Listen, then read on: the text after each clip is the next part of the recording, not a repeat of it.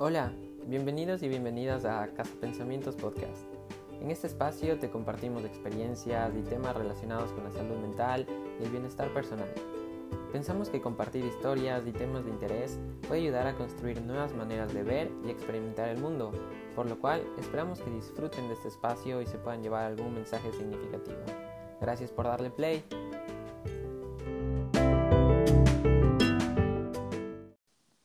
Bueno, aquí estamos de nuevo. Muchas gracias a todas las personas que le dieron play a esta segunda parte para seguir continuando con esto de los estigmas. Y bueno, vamos a, a seguir inmediatamente. Y mm, ahora quisiera preguntarles justo con lo que estábamos hablando en esta primera parte de, ajá, que los psicólogos, que la vida perfecta, que todo resuelto, que la familia todo bien, que las parejas todo bien que la salud mental todo bien. Eh, ahora quisiera preguntarle si es que alguna vez han tenido declives personales, como que algún tipo de, mm, algún periodo de crisis, algún periodo de depresión, ansiedad. Por ejemplo, em, en lo personal les comento, o sea, yo como que de chiquito era bastante nervioso y eh, como que me sudaban mucho las manos, incluso como que tenía, eh, como que era muy nervioso, como que incluso con, con miedo a varias cosas. Entonces ya luego, cuando empecé a ir a terapia, casi a los 18, 19, como que ahí me di cuenta de que había pasado un montón de mi vida como que con ansiedad, con ansiedad y sin saber qué era la ansiedad nada que ver. Esto que les menciono, de que me sudaban las manos, había veces en las que yo me subía al carro con mi mami, con mi papá, y como que me empezaban a sudar full las manos, o como que estaba como que en algún lugar, o con alguna persona, o en clases, y como que me sudaban full, full, full las manos. Y yo como que lo vi como que algo parte de mí, como que una característica, y decía como que ya, o sea, ya nada, parte de mí, así soy. Más ya cuando cuando llegué a, terapia y todo, y mi terapeuta una vez me preguntó, ya trabajando todo esto, me preguntó como que, ¿y tú mm, cómo, dónde sientes la ansiedad en el cuerpo? ¿Cómo, cómo, cómo la ves? ¿Cómo la sientes? Y yo entre mí decía como que esta persona no sabe nada, o sea, ¿cómo? ¿Dónde voy a sentir la ansiedad? O sea, que, que es un chiste cómo? Y me decía, no sé, tal vez no sientes alguna presión en el pecho, o sudoración en las manos y como que ahí yo caí en cuenta de que lo que me pasaba, de lo que tenía, era como que estas, estos signos de, de ansiedad, a veces también como que sentía presión en el pecho, así full, como que si es que alguien me estuviera aplastando. Y según yo era porque comí, comí de más, ajá, como que en, en, el almuerzo, literal. Y como que trataba de ponerme de pie para ver si es que se me baja la comida y todo, más no. Y, y, es, y es esto, o sea, como que yo pensaba eso, ¿cachas? Y ya cuando llegué a terapia, como que me di cuenta como que, wow, o sea, esto como que es ansiedad y como que luego ya con trabajo y todo, con entender muchas cosas, es como que me di cuenta de que, ok, esto de aquí no soy yo, no es una característica mía de mi personalidad, no es que yo sea así y es algo como que manejable, controlable, que se va, que puede como que lo puedes llegar a manejar. Entonces eso como que me pareció wow. Y también em, una vez cuando estaba en, Estados Unidos, no puedo llegar a decir que, que atravesé por un, una depresión tal cual, como un, un trastorno, tal vez como que un, un, un, pequeño periodo más. Creo que sí fue bastante heavy y ahorita como que lo puedo, lo puedo relacionar y mencionar ya una vez eh, habiendo estudiado muchas cosas. Recuerdo como que mm, no fue mucho tiempo tampoco, más hubo un periodo que, o sea, literal, literalmente me costaba vivir. O sea, levantarme de la cama, ir a clases, era como que me levantaba y ponía la peor cara y como que decía, qué pereza tener que vivir otro día y como que tener que ir a clases y como que tener que hacer lo mismo y lo único que, que me ponía feliz era que en la noche llegaba, bueno, no, o sea, ya llegaba en la tarde y todo, más lo que me ponía feliz era en la noche, como que irme a dormir, recuerdo que ponía una meditación guiada que me hablaba y justo en ese momento del día era lo único bueno de mi día, cuando me acostaba a dormir. Y de ahí me levantaba el siguiente día y me, literal, como que me costaba todo y como que decía, qué horrible esto, todos los días es lo mismo y todos los días sentía como que la vida, ajá, como que no tenía nada de sentido y tenía todo en realidad, como que vivía con una buena familia, tenía amigos, tenía novia, no me faltaba nada. Sin embargo, como que ajá, era, era un poco pesado en realidad, como que el vivir y todo, y como les menciono, no fue así como que por mucho tiempo, fue un periodo, no recuerdo tal cual cuánto tiempo, más sí, creo que es lo más eh, cercano que, que, puedo decir que sería un, un episodio depresivo que, que, he tenido, más sí, ajá. Entonces eso, no sé ustedes, Dani, Nikki, quien quisiera, podemos empezar contigo, eh, Nikki. Yo la verdad es que em, me, o sea, relaciono mucho con lo que tú acabas de decir. Yo también tuve como que un episodio de depresión, por así decirlo. Ajá, no patológico, no sabría decírtelo porque ajá, no acudía a terapia en sí en esos tiempos, pero sí fue un episodio de depresión igual, súper, súper pesado para mí. Como tú decías, a mí también se me hacía, wow, súper difícil salir de la cama. Era como que yo ya no le veía el sentido de ir a la, a la escuela. Era como que, ¿para qué? Entonces, ajá, era súper pesado para mí incluso comer o bañarme. Solo quería pasar en la cama todo el día, literal, todo el día. Y si comía, era porque mi mamá me obligaba a comer, ¿no? Entonces, ajá, era, fue un tiempo súper pesado.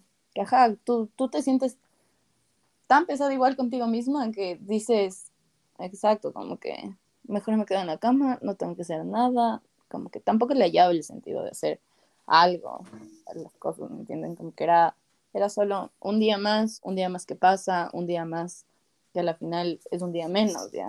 Entonces, ajá, y también comparto mucho esto de que mi parte favorita del día era ir a dormir, porque dormía y decía, no siento nada mientras duermo, como que no tengo que preocuparme por nada, no tengo que estar pensando en mis responsabilidades, en lo que me hace triste, en lo que me hace sentir incómoda, como que dormir era mi solución para todo, o sea, llegaba un momento en el día en donde yo me sentía como que un poquito peor de lo que ya me sentía y decía, uy, es hora de dormir, chao, y me iba a dormir.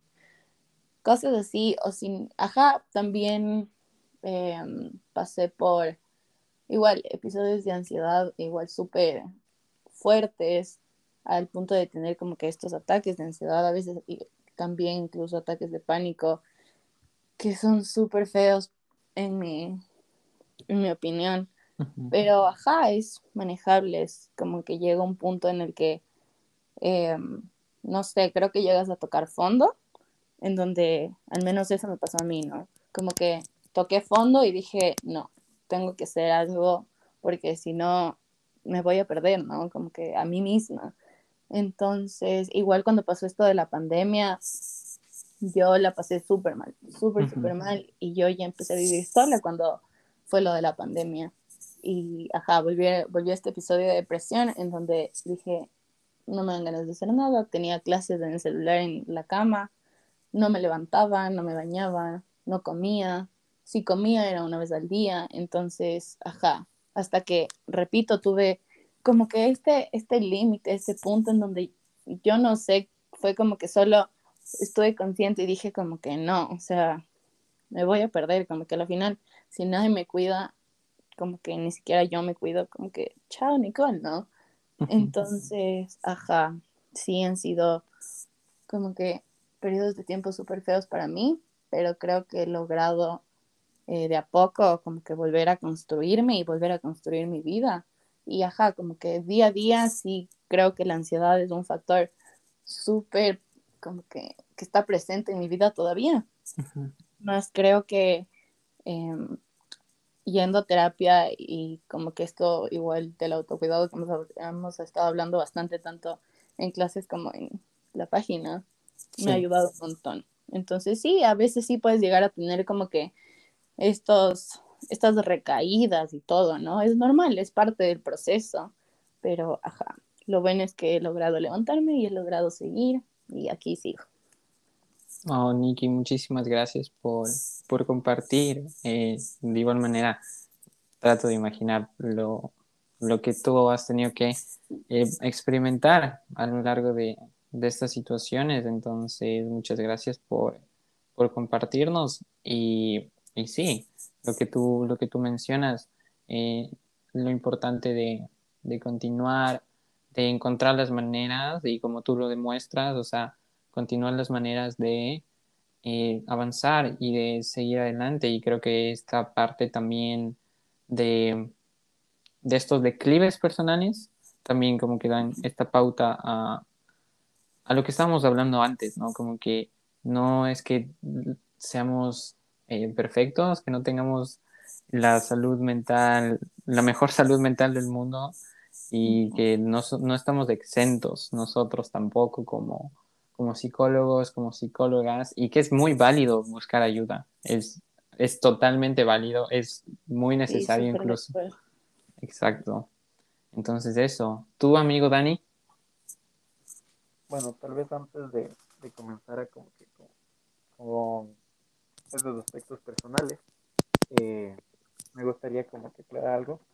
Esta parte con lo que, con lo que mencionaste tú, tú eh, de que te puede, o sea, ves una persona que tal vez está pasando mal con un momento de su vida y generalmente dices, sí, pero tienes todo en tu vida, o sea, tal vez económicamente está bien, tu familia está bien, y cosas así, y empiezas a decir como que tienes un montón de cosas, pero eso es lo que en realidad muestra, o sea, no por eso vas a dejar, o sea, no, sé muy bien ahorita cómo explicarlo en palabras, pero es como que una respuesta normal que generalmente es como que tienes todo en la vida, ¿por qué te vas a sentir deprimido? ¿Por qué te pones así? O sea, y es como que marcas a una persona tal vez por una imagen muy buena y no conoces nada trasfondo. Sí. creo que marcar a alguien no necesariamente se basa en aspectos negativos, pero también si le marcas con una imagen muy buena, no le das ese espacio a, a que tenga estos sentimientos malos como persona o lo que es la ira o cualquier cosa, cualquier otra emoción que tampoco esté aceptada. Entonces, este es un punto como que clave con lo que, con lo que mencionaste. Y bueno, pasando como que a, nivel personal, igual en, mi etapa de colegio, eh, estuve un periodo sumamente largo, como que súper bajoneado. No, no lo diría una depresión como tal, pero con, como que sin mucho sentido, como que no me daba mucho, mucho ánimo y cosas así. Fue a terapia y bueno, me habían diagnosticado con depresión, pero yo no lo sentía así. O sea, sí estaba como que triste, mal, todo tranquilo, pero no. Luego llegué a aprender igual todo, diría más que fue un periodo de distimia como tal. Eh, para las personas que no han escuchado este término, digámoslo como una depresión más funcional, pero como a largo, una larga duración. Entonces, eso por un lado. Y, y de ahí otro problema que alguna vez tuve fue que somatizaba ciertas cosas. Por ejemplo, yo en, en ciertos, no me acuerdo, eran eventos especiales de mi vida, entonces tenía como que estas sobre expectativas de, de los demás y cosas así por el estilo. Pero como para aparentar en eso, yo lo transformaba en, en síntomas físicos para que sea como que este malestar emocional que tenía para verlo bien culturalmente o que las demás personas sea algo más aceptable. Y lo transformé inconscientemente en un dolor de estómago. Entonces me pasaba algo y tal vez tenía muchas expectativas de los demás y no quería demostrar eso, entonces lo transformé a algo físico. Y es casi lo mismo, es mucha esta parte de inconsciencia, es una parte de no saber qué te pasa emocionalmente, de, cómo te manejas, pero para poder solucionar muchas esta parte, por lo menos a mí lo que más me sirvió fue autoconocimiento, como que automonitorearte constantemente, analizar tu vida y actuar de alguna forma poner límites, establecer parámetros. creo que es parte de terapia de donde te pueden ayudar. Por mi lado sería más en ese lado. Ok, Dani, muchísimas gracias por compartir de igual manera. Eh, trato de comprender que también estas situaciones que, que, has tenido que pasar han tenido como que su significado y muchísimas gracias por, por compartirlas de aquí en este espacio. Y sí, y creo que es muy importante esto de, de la autoobservación, del autoconocimiento y justo retomando las palabras que tú diste al cierre de la primera parte, como que invitarlos a todos, a todas las personas que nos están escuchando, que sí, se planteen esas preguntas y que vayan viendo qué es lo que, lo que va surgiendo. Y esta parte, como, como les mencionaba, era para, para recalcar nadie está exento de tener algún declive, eh, de atravesar algún tipo de, de, depresión, de ansiedad.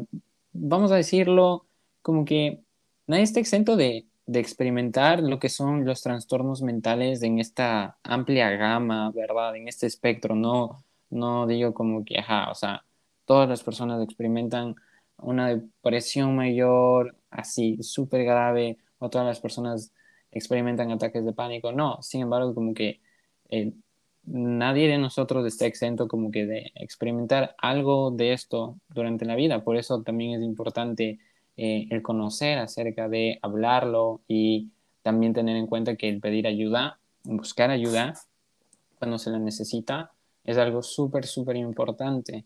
Y vamos a pasar con nuestra siguiente pregunta, que creo que también se relaciona con esta última parte, y es si es que ustedes consideran que las psicopatologías son algo generacional, o sea, es decir, algo que se está dando en el ahora. Y, por ejemplo, ¿por qué esta pregunta?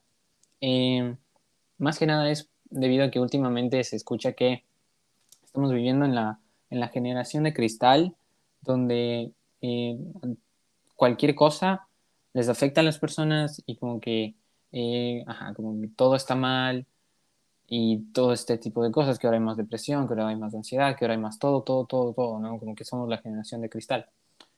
Y más, más por ese lado, va, si es que creen que esto es algo generacional, tal cual, si es que la psicopato viene, viene por ese respecto. Y bueno, eh, yo quisiera empezar respondiendo que creo que ahora en la actualidad Ahora en la actualidad, de lo que yo he visto, eh, se habla muchísimo más de salud mental.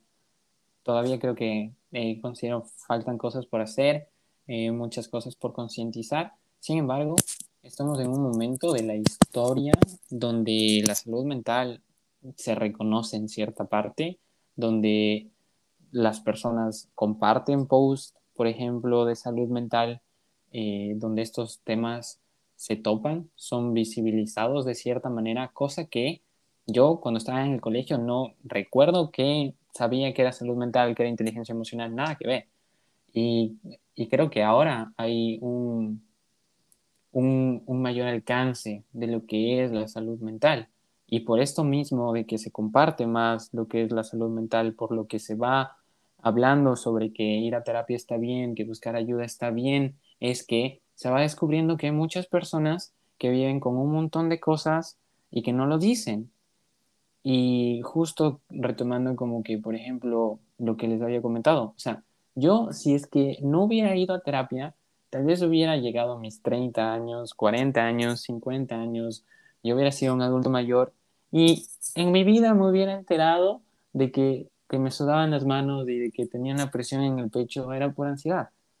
Y tal vez esto le pasa a muchas personas, como que incluso hay personas en la actualidad que, por ejemplo, piensan que, el estar triste es, es, parte de su personalidad, que el, el, ser, por ejemplo, iracundos o muy irritables es parte de su personalidad y que ellos son así.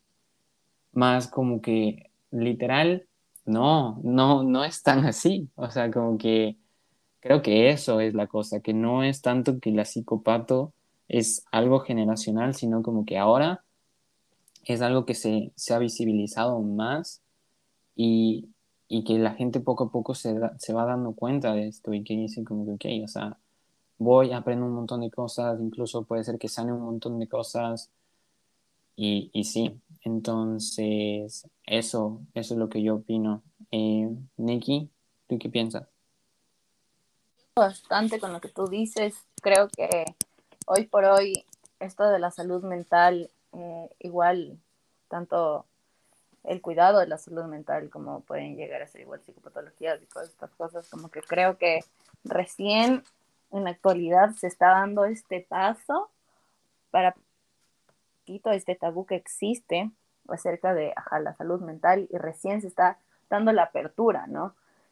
Y no creo que sea como que solo de la actualidad, creo que todo, toda la vida, todo, todo este tiempo, ya puede que tengas 60 años, 30 años, lo que sea, la generación en la que estuviste o no estuviste o en la que estás, como que existen, ¿no? Existe todo eso de las psicopatologías, de el, la importancia de lo, de lo que es cuidar tu salud mental, más creo que antes, como dijimos antes, era tabú, ¿no?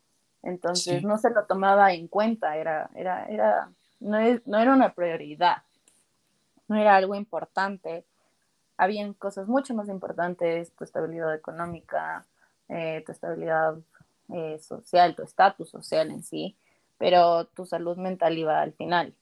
Entonces, esto que mencionas tú de lo de la generación de cristal es súper cierto, como que yo también lo he estado escuchando bastante últimamente, pero creo que es porque, ajá, la gente va leyendo, va aprendiendo, se va dando cuenta de las cosas y no tienes por qué quedarte callado si es que algo te lastima, no tienes por qué quedarte callado o callada si es que algo te hace sentir incómodo o no te hace sentir bien o te quita el valor que tú tienes, ajá, entonces creo que algo que me hace súper feliz de la generación en la que estamos y, y cómo nuestra generación, por así decirlo, está logrando es este despertar en darte este valor igual como persona y el, y el también dar el valor a los demás, ¿no? Entonces, ajá. Y también lo que mencionaste de acerca de que la gente normalizaba bastante esto de, ah, es que ella tiene una personalidad Mm, yo qué sé, irritable o todo le enoja, pero ella es parte de esa persona, ¿no? O como que es mal genia ya toda la vida. Como que existe una razón, existe algo, porque no creo que a una persona, o sea, no sé, desde mi punto de vista, como que pasar toda su vida enojada o que todo le irrite o que todo le haga sentir así, no creo que sea como que bueno, no creo que así sea una manera funcional de vivir, ¿no? Entonces hay un detrás de esto, solo que igual hay que aprender a, como que cada uno tiene igual su proceso de decir como que, ok, esta es salud mental y esto eh, es esto y tengo que ir aprendiendo un poco más acerca de esto para poder cuidarme a mí como persona, porque uno, o sea, yo puedo estar diciendo como que tengo que cuidar mi salud mental, voy a terapia, no necesariamente tengo que tener X o Y cosas, sino solo porque en sí quiero cuidar mi salud mental, pero tú no puedes decir lo mismo de una persona eh, un adulto mayor, ¿no? Que es mucho más, tienen opiniones diferentes, entonces como que sí debería ir como que cada uno viendo de a poquito como que qué es esto de la salud mental, ¿no? Entonces, sí, eso. Súper, Nikki, estoy totalmente de acuerdo con lo que tú comentas. Muy, muy, muy de acuerdo, muy acertado en realidad. Entonces, sí, súper, súper chévere. Gracias por compartir, Nikki. ¿Tú, amigo Dani? Bueno, para mí esta pregunta se me hace muy difícil de contestar. Uno por eh, no me gusta la sobre ah, como que generalizar mucho las cosas. Entonces diría que en ciertos aspectos sí, en otros no. y, es una pregunta muy, muy amplia. Eh, primero hablando como que de algo transgeneracional, que sí sé que, o sea, muchas cosas sí se arrastran, tal vez de fijándonos un poquito de nuestros padres exclusivamente, entonces sí hay cierto tipo de patología que vamos arrastrando, porque es lo que aprendemos y cómo nos estamos manejando. Pero creo que la expresión de las mismas es la forma en cómo está cambiando. Sí. Entonces, tal vez una depresión en nuestros abuelos era totalmente distinta a lo que uno lo, vive ahora. Y bueno, eso, eso por un lado. en esto de lo de generación de cristal y cosas así por el estilo, eh, creo que parte del conocimiento lo aplicamos para victimizarnos, o bueno, he conocido personas que lo utilizan así. Entonces es como que hay, hay un avance, como que sí se ha progresado un poco en esta salud mental, pero no todos lo ocupan de una manera adecuada.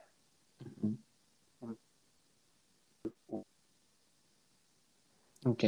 Y no sé, o sea, hay, hay mucho conflicto en eso, porque, ah, no sé, se me hace una, pregunta muy, muy amplia. Entonces, no, no, sabría cómo, cómo, decirlo, porque es, es algo que, poniéndolo mejor dicho en un ejemplo, eh, conocí amiga de una amiga que sí, o sea, tiene una familia súper complicada, tiene un montón de problemas, pero lo ocupa eso mucho como pretexto. Yo soy así, yo me manejo así, es que vivo esto y se victimiza y se victimiza constantemente que, que no, no genera un avance, o sea, y se ve estancar mucho en este, en este aspecto y socialmente le van a aceptar, le van a decir, sí, es que pasa esto, pobrecita, que no sé qué, y, y no está de acuerdo, tampoco hay como que permitir esta, esta manipulación, porque se está transformando incluso en este aspecto.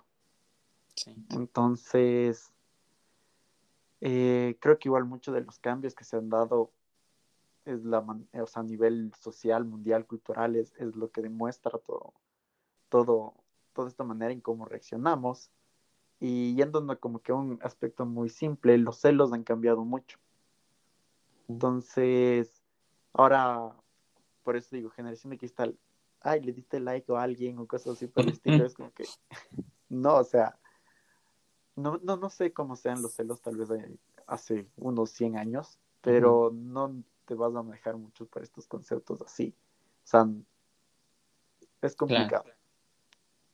claro, yo veo igual como que es importante eso que tú comentas de, por ejemplo, este también cambio cultural y todo y que el, el entorno no, no, favorezca tampoco esta, esta victimización, por así decirlo, en el caso de este ejemplo que tú, tú nos compartes. Más sí, gracias igual, Dani, súper, súper chévere.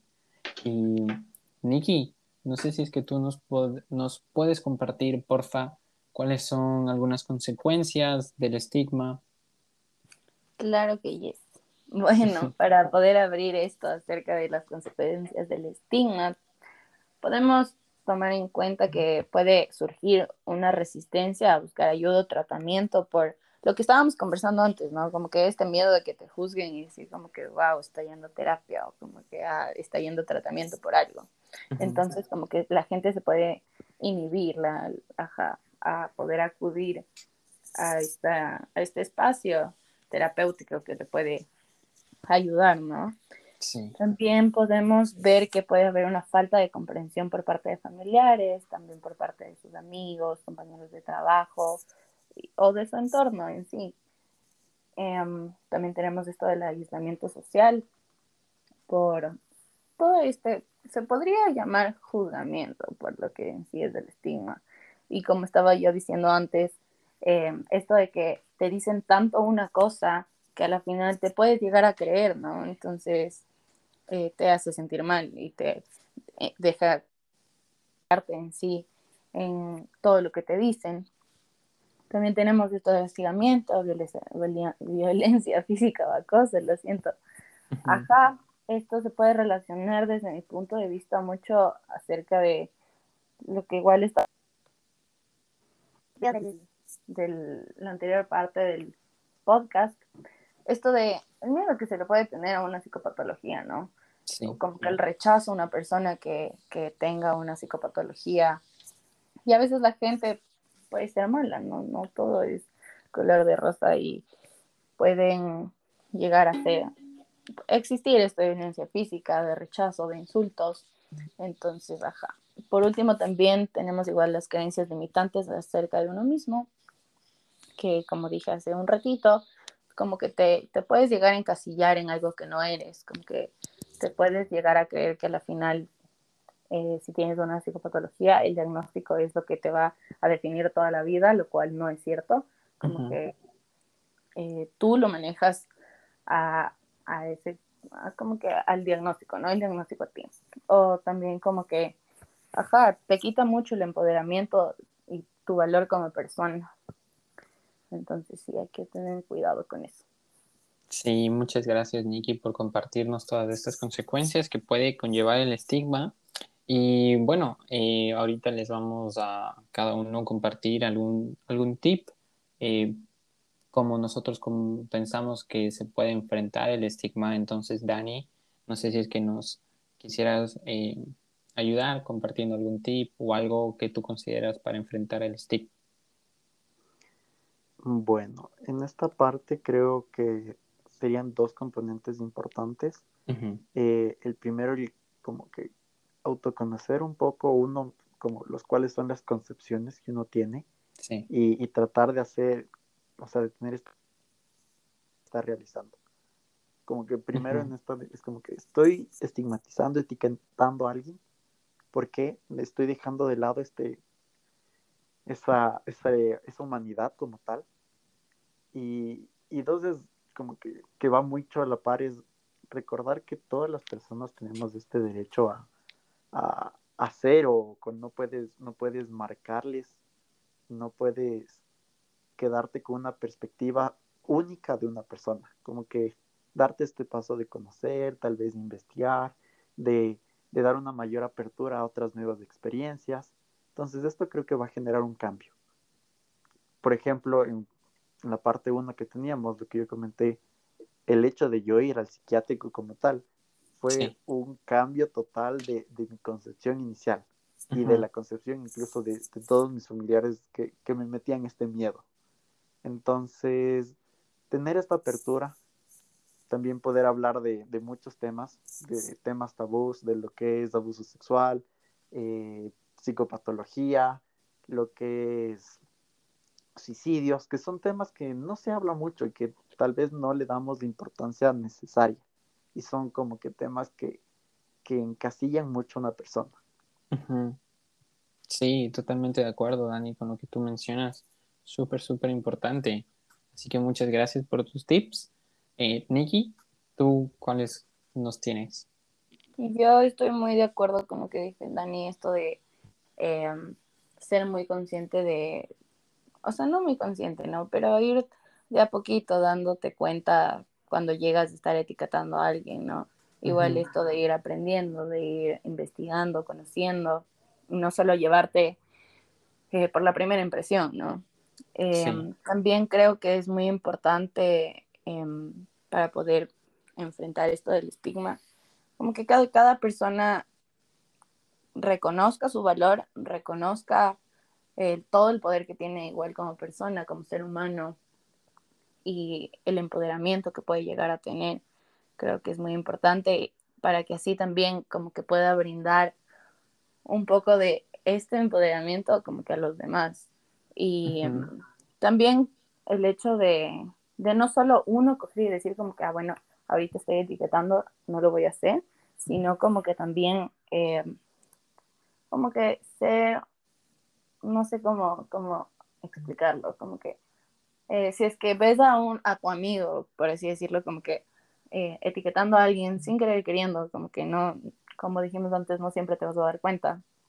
Como que también dar a notar esto, ¿no? Como que eh, entiendo, o, como que trato de entender tu punto de vista, pero como que yo también lo veo así y como que también, como que lograr compartir este conocimiento que tú tienes para que esto del estigma pueda ir disminuyendo.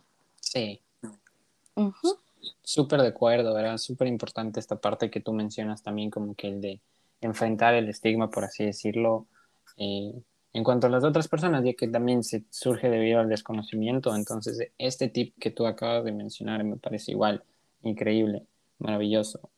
Em, yo tengo como que igual algunos tips medios eh, similares en realidad a la tónica de lo que ustedes ya han mencionado.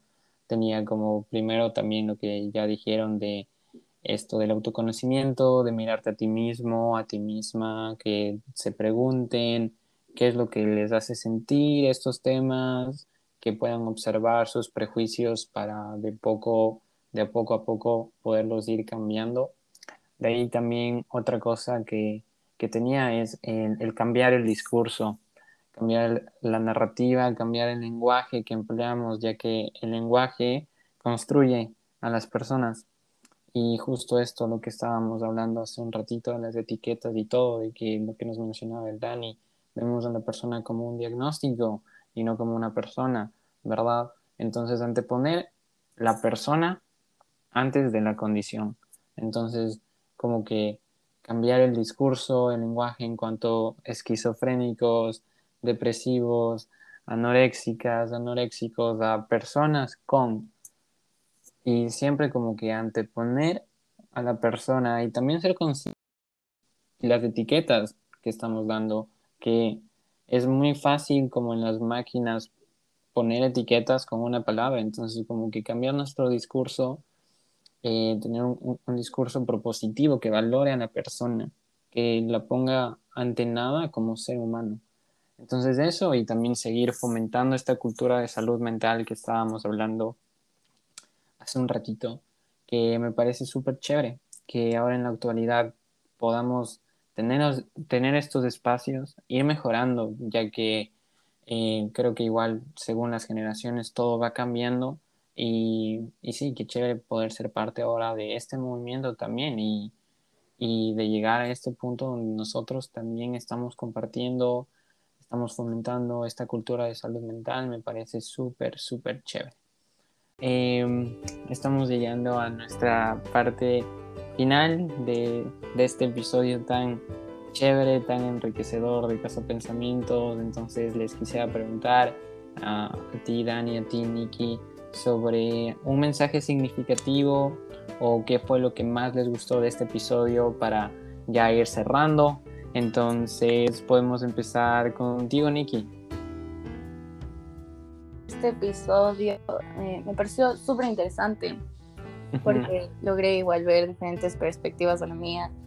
Eh, por ejemplo, en la, en la, pregunta en la que hablamos de esto de, de, la salud mental siendo generacional, creo que no lo había visto desde el punto de vista de, de Dani antes, entonces creo que me llevo igual nuevos aprendizajes acerca de esto y también me hace súper feliz, se me hace súper grato el hecho de que podamos compartir este tipo de mensajes a, a, varias personas para que puedan como que identificarse y no solo identificarse, sino como que también ayudarlos a ellos mismos y ayudar a los demás.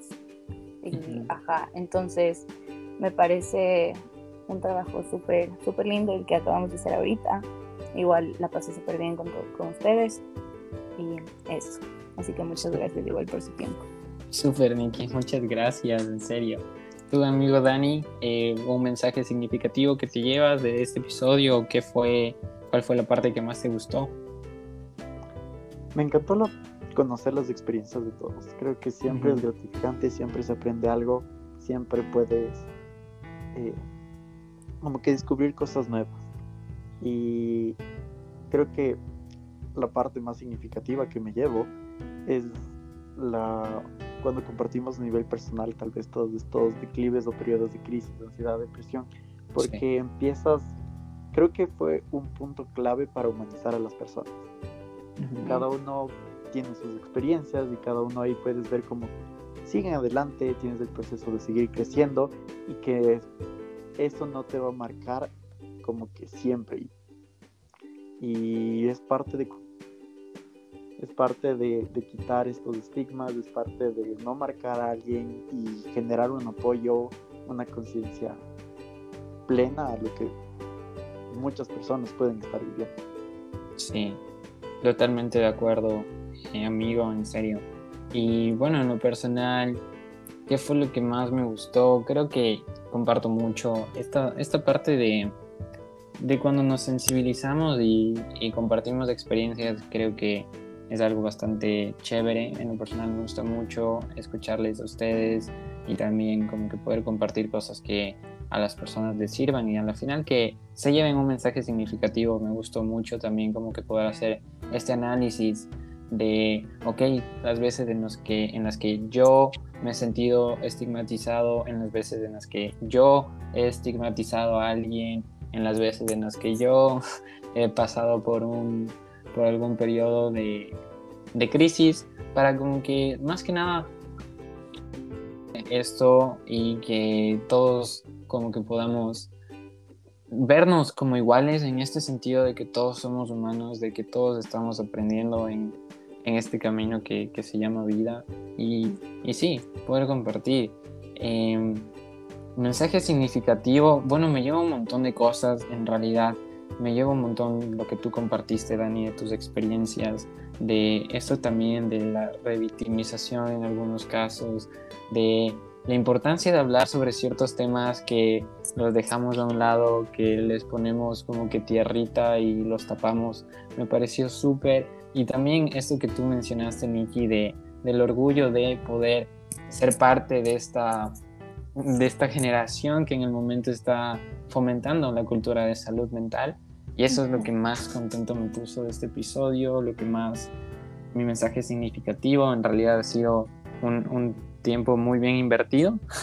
sí fue un, episodio largo, aunque está dividido en dos partes. Nosotros lo grabamos todo de corrido, entonces sí fue un poco largo. Más. Sí. Eh, bueno, entonces agradecerles a todas las personas que le dieron play a la primera parte, a esta segunda parte. En serio, qué gratificante poder compartir con ustedes estos momentos, estos espacios. Eh, todos ustedes son maravillosos y maravillosas. En serio, muchas gracias por darle play, por todo el apoyo que le dan a la página. Y eso, les agradezco un montón.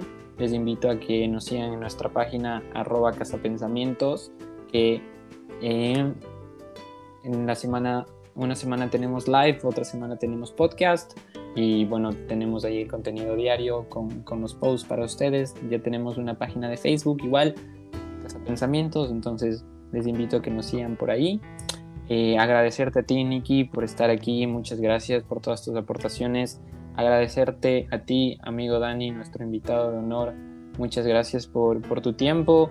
No sé si es que eh, quisieras compartir alguna red social donde te puedan seguir o dar algún último mensaje para la gente.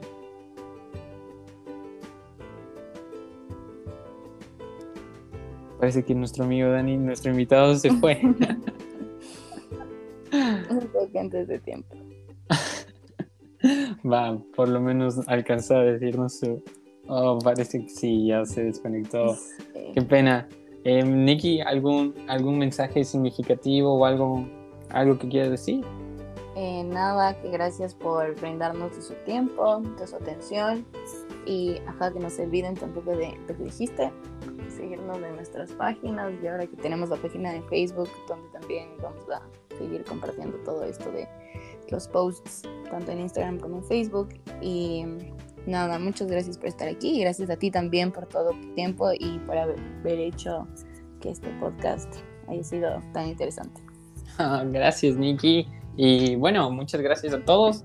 Ya más sin nada que decir, de nuevo, gracias por darle play y nos estamos viendo, escuchando o leyendo en algún contenido de Casa Pensamientos. Que pasen súper. Chao. Chao.